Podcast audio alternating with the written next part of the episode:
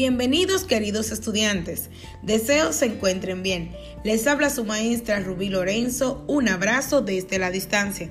En el día de hoy estaremos descubriendo qué es la estadística. El origen de la palabra estadística se suele atribuir al economista Gottfried Eckenwald, que entendía la estadística como la ciencia de las cosas que pertenecen al Estado. Sin embargo, al matemático Adolf Ketelek se le atribuye ser el padre de la estadística moderna. La estadística es una disciplina científica que se ocupa de la obtención, orden y análisis de un conjunto de datos con el fin de obtener explicaciones y predicciones sobre los fenómenos observados. También podríamos decir que la estadística nos ayuda a descubrir características sobre los datos que tenemos. La estadística se suele clasificar en dos tipos, estadística descriptiva y estadística inferencial.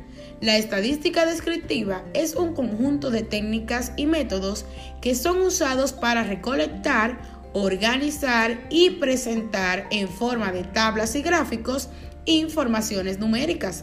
La estadística inferencial es el conjunto de técnicas y métodos que son usados para sacar conclusiones generales acerca de una población usando datos de una muestra tomada de ella.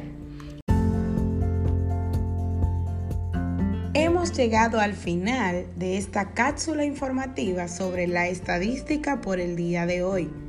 Esta continuará para la próxima. Recuerden lavar sus manos frecuentemente, cumplir con el distanciamiento social, hacer uso de su mascarilla y colaborar a que sus familiares lo hagan también. Un placer estar nuevamente con ustedes, su maestra Rubí Lorenzo y por favor no olvidar un abrazo desde la distancia.